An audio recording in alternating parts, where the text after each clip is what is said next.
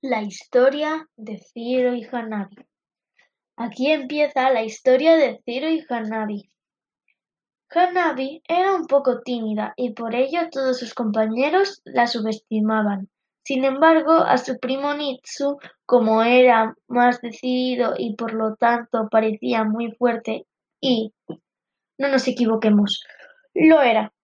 Mientras que Ciro era bastante torpe, por no decir muy torpe. Bueno, ahora que ya sabéis cómo son, es hora de explicar la historia. Hanabi y Ciro querían ser grandes ninjas, incluso Ciro quería ser Hokage. Hokage es como un tipo de rey ninja, porque seguramente no sepáis lo que es.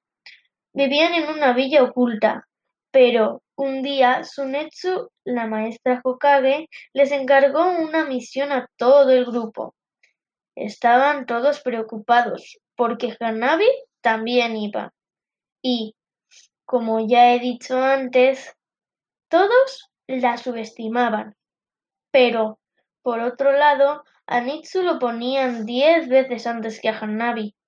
Pero había una cosa que se preguntaban todos, que se parecían mucho físicamente y que tenían los dos una fuerza inimaginable llamada Byakugan, que era diez veces más fuerte que el Rasengan.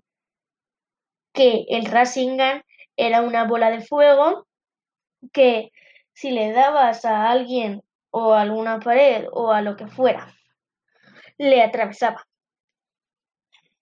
Y también estaban un poco preocupados porque iba Ciro, y antes me he dicho que la liaba allá donde iba. Por eso les pusieron a vigilar.